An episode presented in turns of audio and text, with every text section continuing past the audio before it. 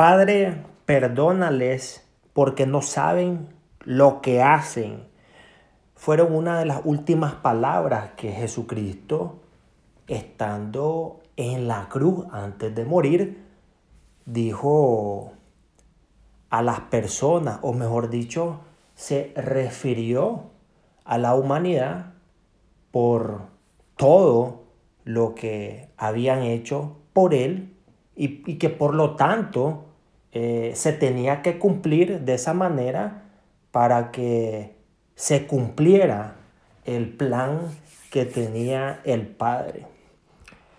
Según la narración del evangelista Lucas, esta es la primera palabra pronunciada por Jesús en la cruz. Jesús en la cruz se ve envuelto en un mar de insultos, de burlas y de blasfemias. Lo hacen los que pasan por el camino, los jefes de los judíos, los dos malhechores que han sido crucificados con él y también los soldados. Se mofan de él diciendo, si eres hijo de Dios, baja de la cruz y creeremos en ti.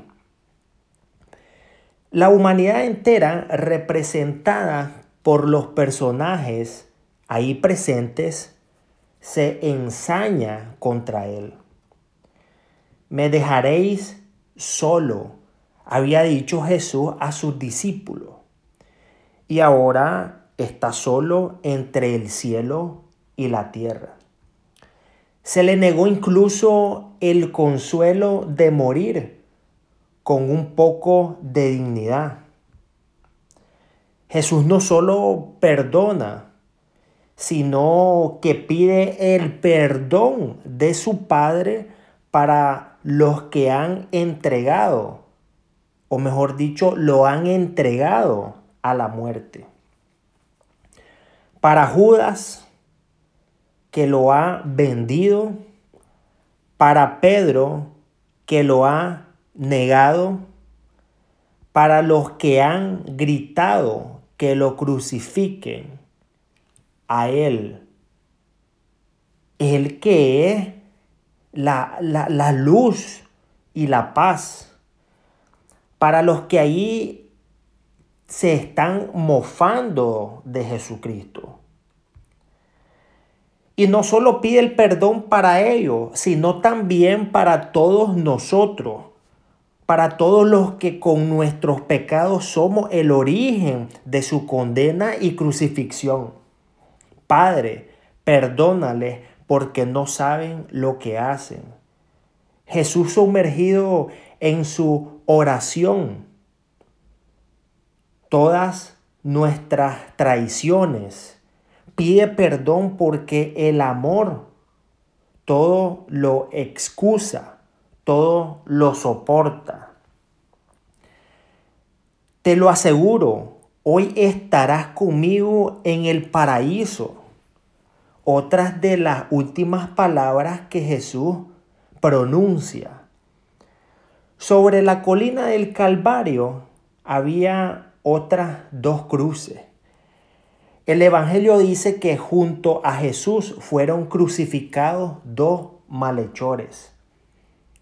Ahora bien, la sangre de los tres formaban un mismo charco, pero como dice San Agustín, aunque para los tres la pena era la misma, sin embargo cada uno moría por una causa distinta.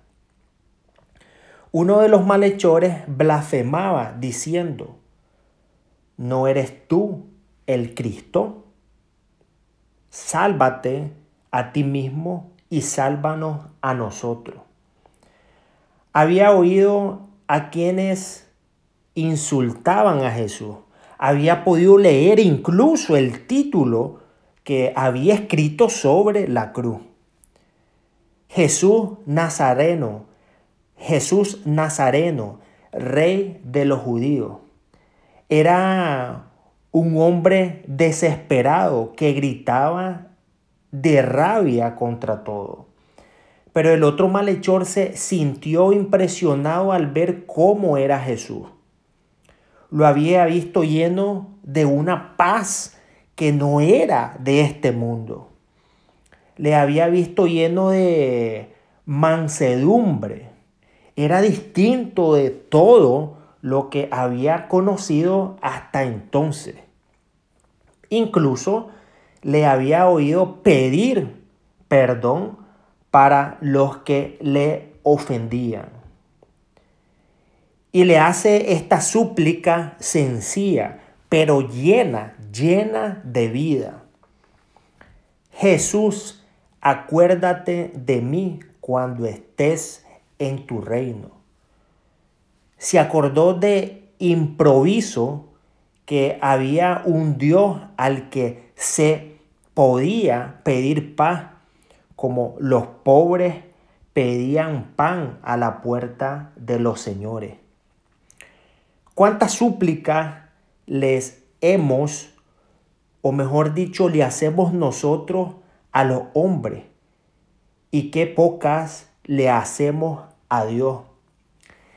Y Jesús no había hablado cuando el otro malhechor le injuriaba volvió la cabeza para decirle, te lo aseguro, hoy estarás conmigo en el paraíso.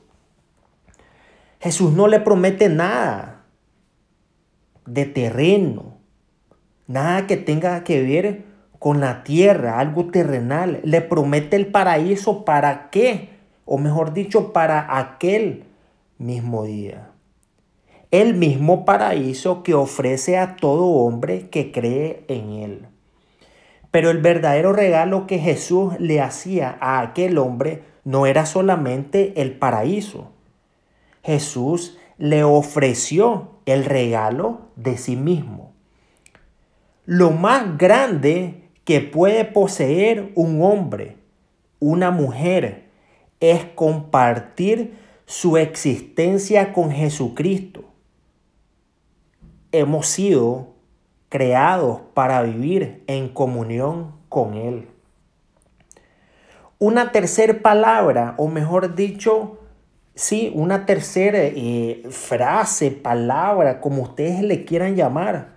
Mujer, ahí tienes a tu hijo. Ahí tienes a tu madre. Junto a la cruz estaba también María y su madre. La presencia de María junto a la cruz fue para Jesús un motivo de alivio, pero también de dolor. Tuvo que ser un consuelo al verse acompañado por ella. Ella que por otra parte era el primer fruto de la redención, pero a la vez está esta presencia de María tuvo que producirle un enorme dolor al ver el Hijo los sufrimientos que su muerte en la cruz estaban produciendo en el interior de su madre. Aquellos sufrimientos le hicieron a ella redentora, compañera en la redención era la presencia de una mujer ya viuda desde hacía años según lo que hace pensar todo y que iba a perder a su hijo Jesucristo. Jesús y María vinieron, o mejor dicho, vivieron en la cruz el mismo drama de muchas familias, de tantas madres e hijos reunidos a la hora de su muerte. Después de largos periodos de separación por razones de trabajo, de enfermedad, por labores misioneras en la iglesia o por azares de la vida, se encuentran de nuevo en la muerte de uno de ellos. Al ver Jesús a su madre presente ahí junto a la cruz, evocó toda una estela de recuerdos gratos que habían vivido juntos en Nazaret, en Caná, en Jerusalén. Sobre sus rodillas había aprendido el Shema, la primera oración con que un niño judío invocaba a Dios. Agarrado de su mano, había ido muchas veces a la Pascua de Jerusalén. También habían hablado tantas veces en aquellos años de Nazaret que el uno conocía todas las intimidades del otro. El corazón de la madre se habían guardado o mejor dicho, en el corazón de la madre se habían guardado también cosas que ella no había llegado a comprender del todo. 33 años antes había subido un día de febrero al templo con su hijo entre los brazos para ofrecerlo al Señor. Y fue precisamente aquel día cuando de labios de un anciano sacerdote oyó aquellas palabras. A ti, mujer, un día una espada te atravesará el alma. Los años habían pasado pronto y nada había sucedido hasta entonces. En la cruz estaba cumpliendo aquella lejana eh, sí, se estaba cumpliendo aquella lejana profecía de una espada en su alma. Pero la presencia de María junto a la cruz no es simplemente la de una madre junto a un hijo que muere. Esta presencia va a tener mucho significado, eh, o mejor dicho, un significado mucho más grande. Jesús en la cruz le va a confiar a María una nueva maternidad. Dios la eligió desde siempre para ser madre de Jesús, pero también para ser madre de los hombres. Una cuarta, o mejor dicho, otra frase que Jesús pronuncia estando en la cruz antes de morir es que éste dice, Dios mío, Dios mío, ¿por qué me has abandonado? Son casi las tres. Son casi las tres de la tarde en el Calvario y Jesús está haciendo los últimos esfuerzos para hacer llegar un poco de aire a sus pulmones. Sus ojos están borrosos de sangre y sudor.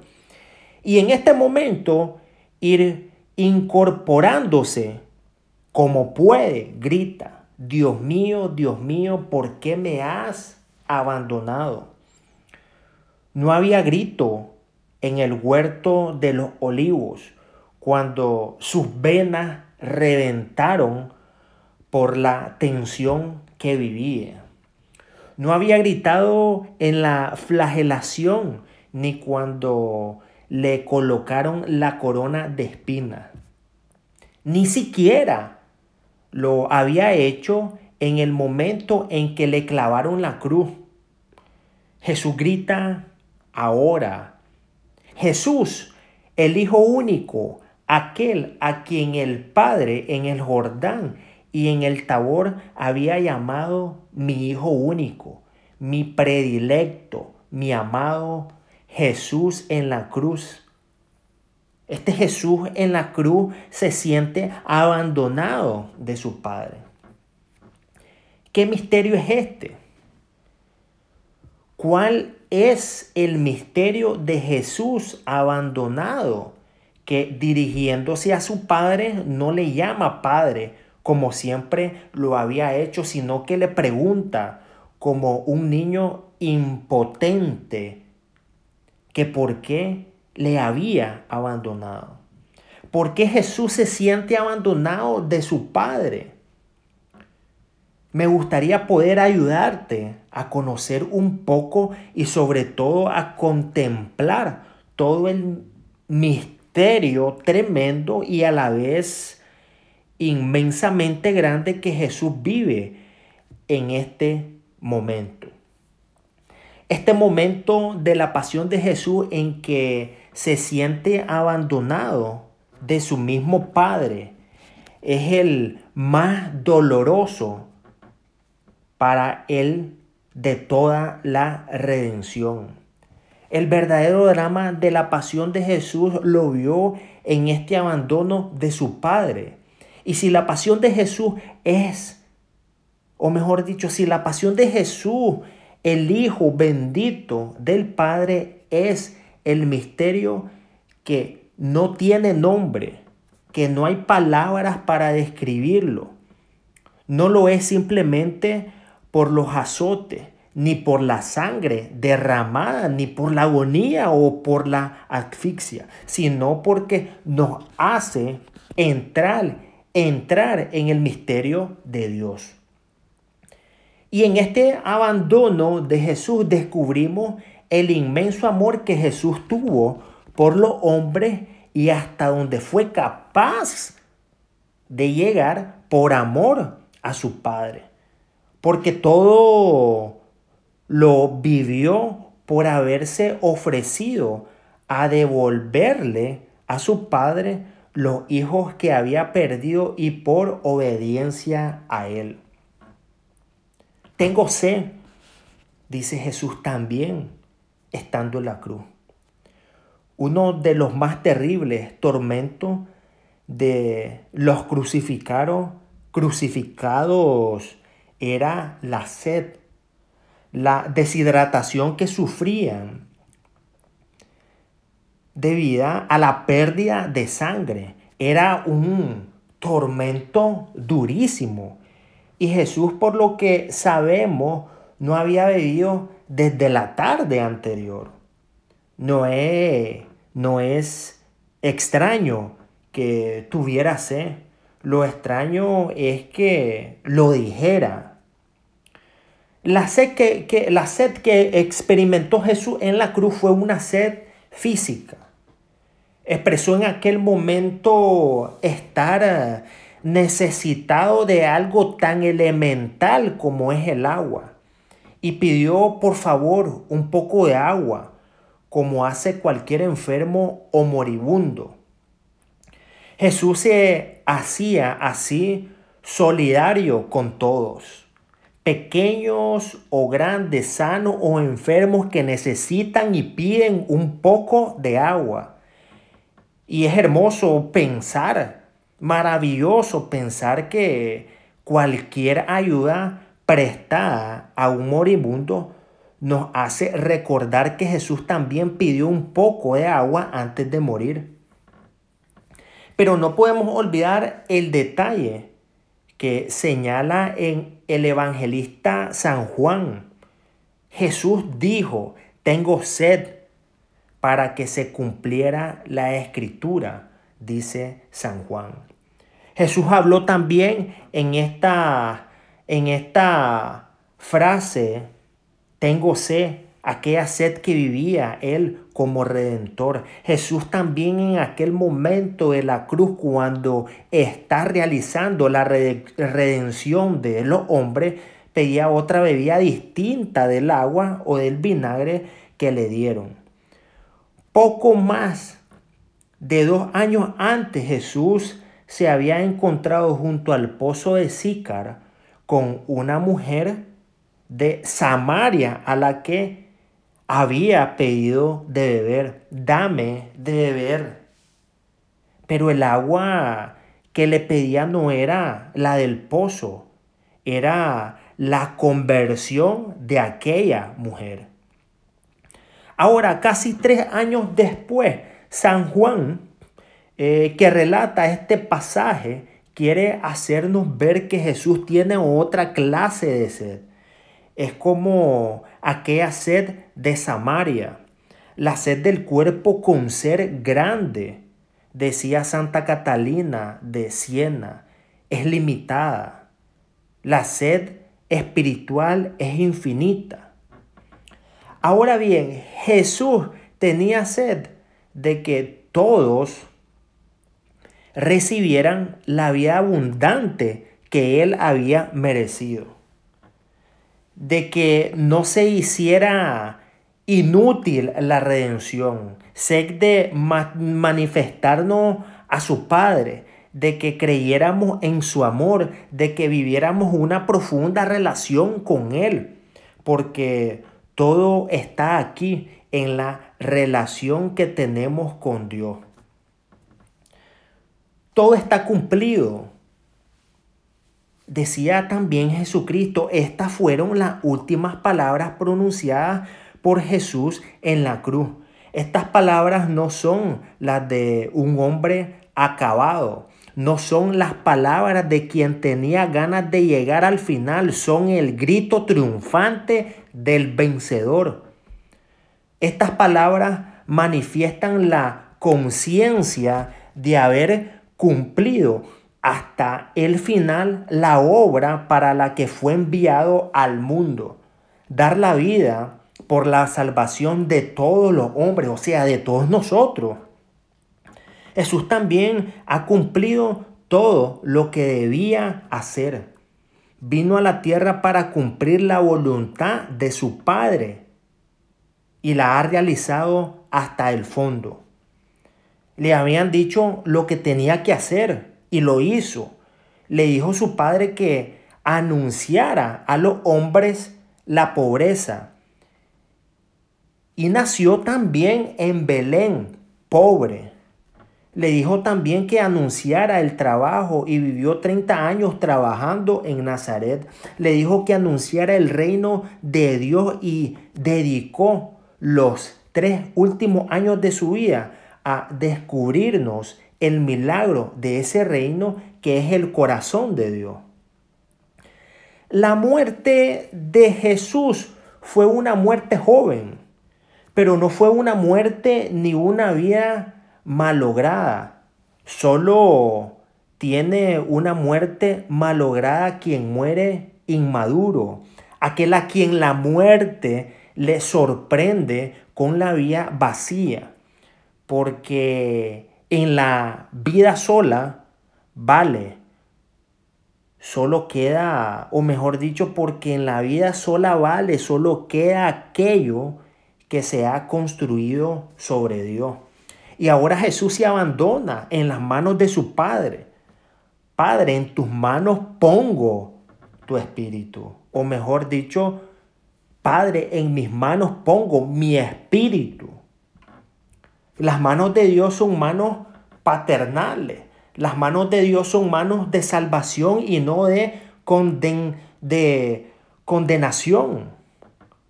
Dios es un Padre antes de Cristo sabíamos que Dios era el creador del mundo, sabíamos que era infinito y todopoderoso, pero no sabíamos hasta qué punto Dios nos amaba, hasta qué punto Dios es Padre, el Padre, el Padre, el Padre más Padre que existe.